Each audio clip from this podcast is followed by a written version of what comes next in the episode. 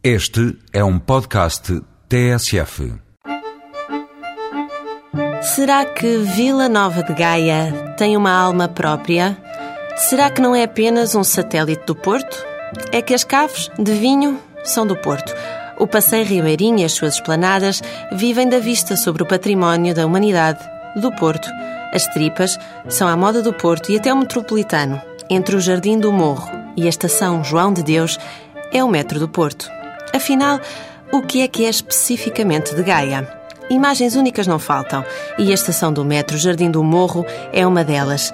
É que quem espera ou quem desce do metro tem para se abrigar as 22 tílias que sempre ali habitaram à entrada do jardim. Daqui é fácil chegar a outro lugar marcante de Vila Nova de Gaia, o Mosteiro da Serra do Pilar. Construído durante 72 anos do século XVI, é das poucas igrejas circulares de Portugal inteiro e a única com tão grandes dimensões.